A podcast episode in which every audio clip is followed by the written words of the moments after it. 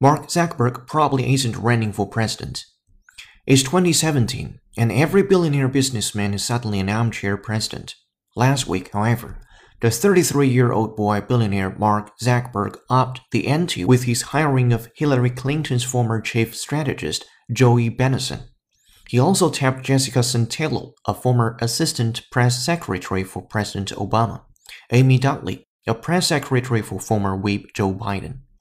Facebook founder Zuckerberg, worth some $70 billion, is continuing to build out his ever growing political team from within his foundation, presumably to enhance philanthropic efforts. Yeah, right. Armchair astronomers have already helped classify galaxies seen by Hubble, the main orbiting telescope of America's space agency, NASA. Armchair astronomers have already helped classify galaxies seen by Hubble, the main orbiting telescope of America's space agency, NASA. Such a person presumably is not feeling lonely or alienated while he dies.